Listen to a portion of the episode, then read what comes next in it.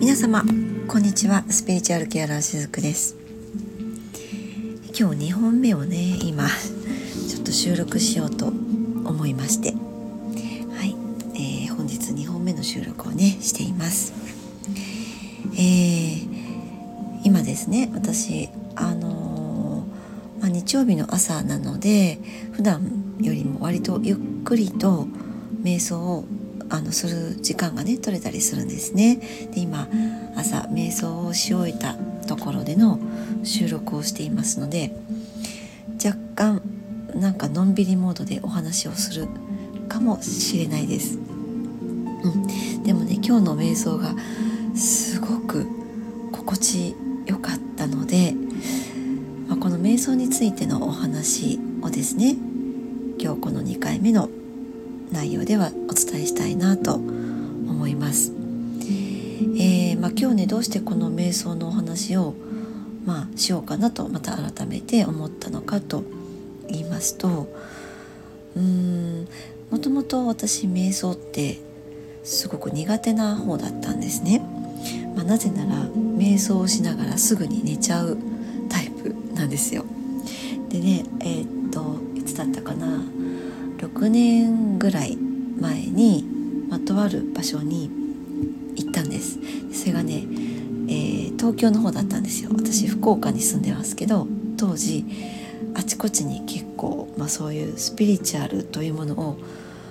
どんどん知っていきたいこうもっと探求していきたいっていう思いが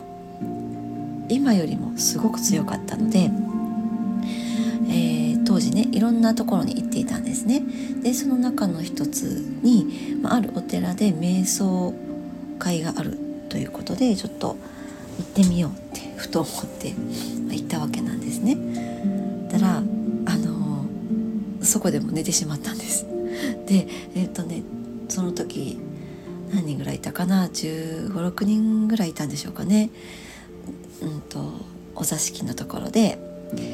まあ横になってやる瞑想だったっていうのもあるかもしれないんですけどでは福岡から東京に行くっていうことで、まあ、朝早く新幹線に乗ってっていうようなこともやってたので、まあ、疲れというものもあったのかもしれないんですが瞑想しながら私は本当にねあの爆睡してしまったんですよ。であなんか周りがざわざわしてるなと思ってはっと気づいたらもう周りの人はみんな瞑想から覚めてあの座っている状態だったんですよでもなんか私はもう恥ずかしいなと思いながら、まあ、慌てて起き上がったっていうそういう苦い思い出もあったりするんですけどそれぐらい私は瞑想になっちゃうとあの寝ちゃうんですよね。で、うん、それもあってかちょっとね瞑想っていうものが私の中で苦手というものになってしまってたんですよ。で少し距離を置くようになってたんですけど一方でそのエネルギーワークですよね、まあ、このエネルギーワークも瞑想もちょっと似たような要素はあるんですけどエネルギーワークっていうのはうんもっと何て言うのかな自分の意識をそこに使っていく要素が結構あったりするんですよね。イメージというものが割と大きく関わってくるのでなのでまあイメージワーク私はイメージすることがすごい得意だったので瞑想が苦手な分イメージワークを頻繁にしていくようになったんですよ。ただそうは言ってもイメージワークと瞑想ってちょっと似たようなところがあるって言いましたけれどもこの瞑想とイメージワークの違うところっていうのがまたあってそれは瞑想っていうのは意識しないんですよね。何かを意図したりしないんです。ただただ自分の内側に入っていく感じなんですよ。から、まあ、えっと一つ意識するとすれば自分の呼吸ですよね。自分の呼吸は自分の体から発せられるものです。でも自分がイメージするものって自分のこう体から外れたところでイメージしますよね自分の例えばこう頭の部分とか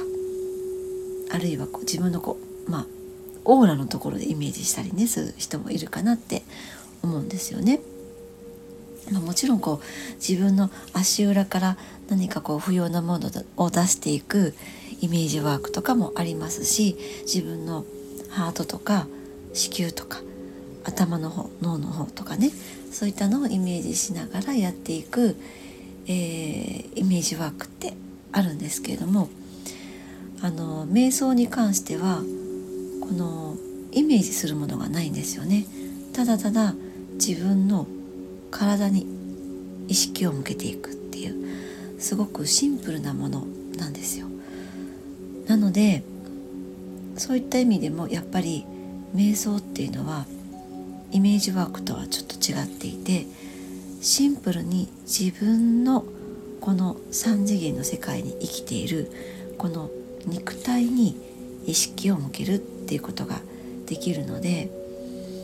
何て言うのかなストレートに自分の体の声を聞ける状態になっていくんですね。であのなので、まあ、私はこの瞑想っていうのもやっぱり大事に最近していることなんです。であの今朝はですねなんとなく右の背中が痛かったんですよ。であ今日はちょっとゆっくりと瞑想をしようと思ったんですけど瞑想をしているうちにこの痛みが取れていったんですで今はもう痛みがないんですけどねこれはねどういうことがこの瞑想中に起こっているのかっていうとあの私たち普段そのせわしなく生きているとまあせわしなく生きている人だけではないかもしれないですけどね、まあ、せわしなく生きていたりすると自分の体が何かこうメッセージをくれていることに気づかなかったりするんですよね。でそれは例えば腰の痛みとか肩の重たさとか頭痛とか、ね、いろんな形で今自分がどういうレベルにどういう状態にあるかっていうのを体の症状として教えてくれているんですよ。でそのことに気づかないままあるいは、えー、気づいていないふりをしながら私たちって日常結構ね過ごしがちだったりするんですよね。でそれっていうのは自分の周りの世界で起こっていることそれに対応することに精一杯になっちゃってでその時にそれにはどうしたらいいどうしたらいいって自分のこのマインドですよね。思考の部分。でそこで答えを出そう出そうとしてまた思考もフルに使っていく、まあ、そういった生活をしていくとこの体からのメッセージっていうのを拾えなくなっちゃうんです。でそれはもっと言うと自分の心からの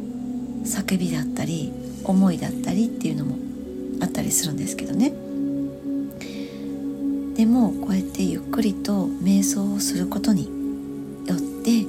自分の体にストレートに自分が心を傾けたり意識を向けることができます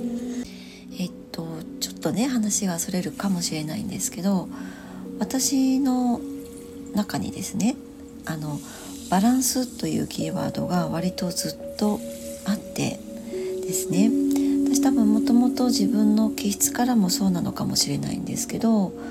調和が取れているっていうのをすごく重視する傾向にあるんですね。でそれは恐れというものからも来ているかもしれないしあとは、えーと、その調和の取れている状態が好きであるっていうのもあると思っています。あとそれを目指している、まあ、好きだからこそあとはその恐れがあるからこそ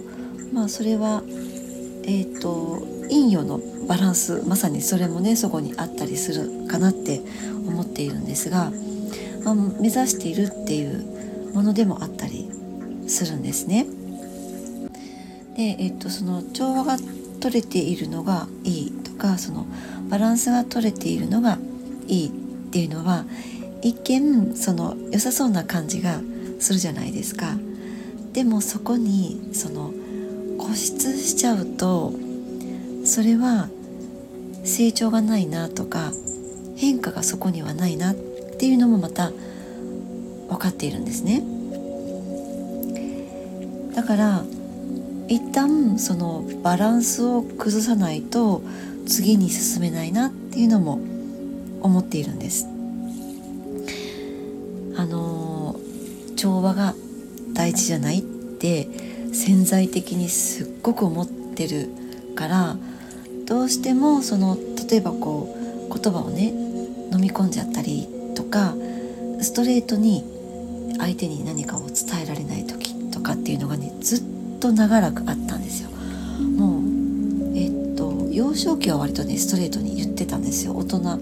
顔負け顔負けぐらいにその真実というものを割と分かっている子供だったので大人のその世間体とか大人が何かこう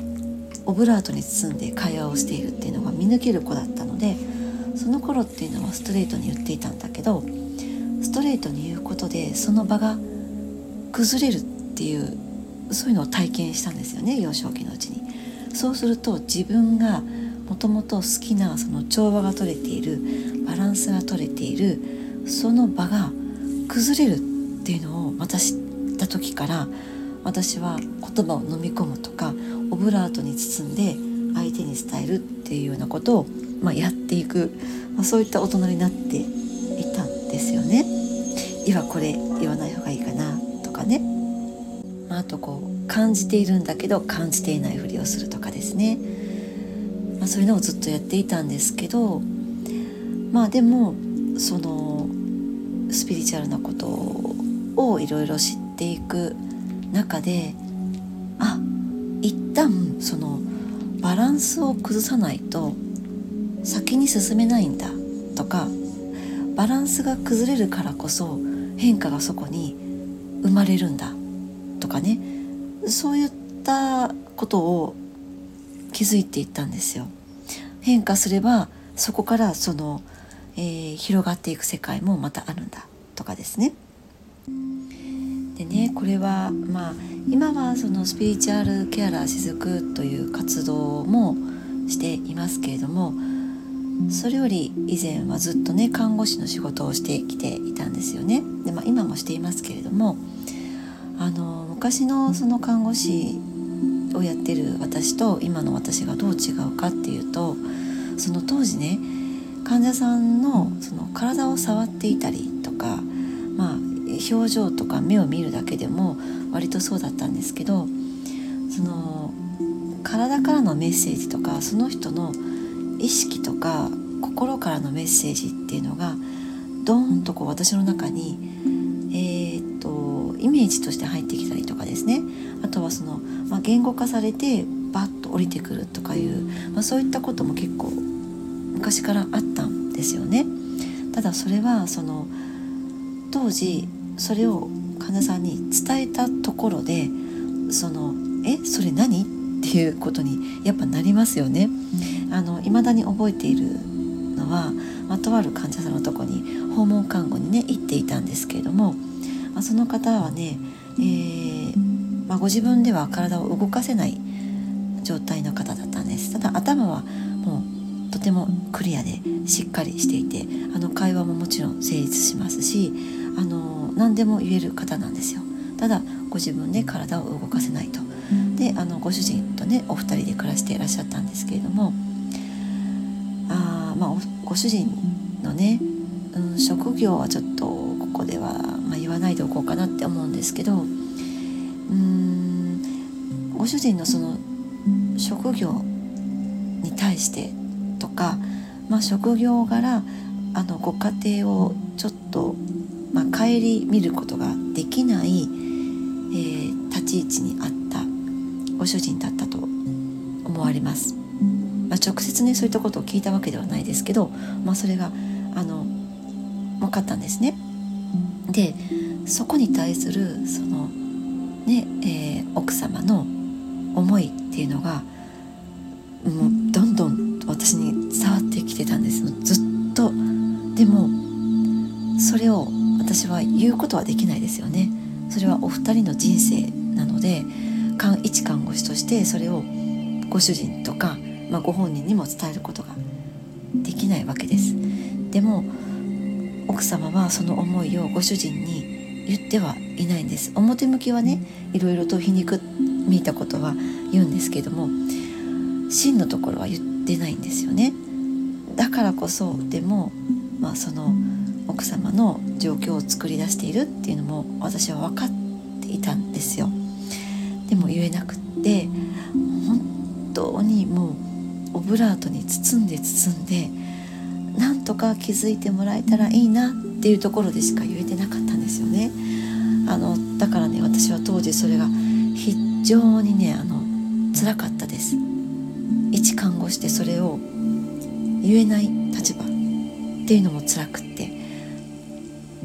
うんまああのそういったこう働き方をねしている看護師さんもねいたりするんですけどね、まあ、当時の私はそれができなかったんですね、まあ、弱かったっていうのもあるのかなって思うんですけど、まあ、そういったこう経緯もあって今はそのちゃんとその方に必要なメッセージを届ける、まあ、それにはこのスピリチュアルケアラーの活動をしていくしかないという、まあ、そういうところにいるからこの活動もねしているわけなんですけど、まあ、今もそのレインドロップを通してお体を触っていたりとかセッションを通してその方の目を見たりとか言葉を聞いているとその方が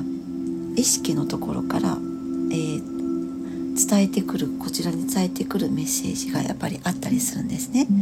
でそれを私も伝えることがあるんですけれどもあの中にはねそのこれ私が言っていいのかなみたいなメッセージもあったりするんですよ。きっとこれを伝えるとこの方は今泣き崩れるだろうっていうこともわかるんですよね。でもあのもちろん泣き崩れることが悪いことではないですよね。泣くっていうのは大事な感情の一つですし浄化の一つですし癒しの一つです。でその方自身もそのメッセージを一番聞きたいだろうっていうのも分かっているんですよ。だから今はストレートに伝えることっていうのを選択しています。でも前置きを置いてですねこれは私からの言葉ではないですよってあなたの体が言っていますと。そういう前置きを置いてですねお伝えしたりするんですけどね。でもその泣くこともそうですよね。涙を流すこともそうだけど一見その涙を流してしまうことによってこれまで保っていたと錯覚していた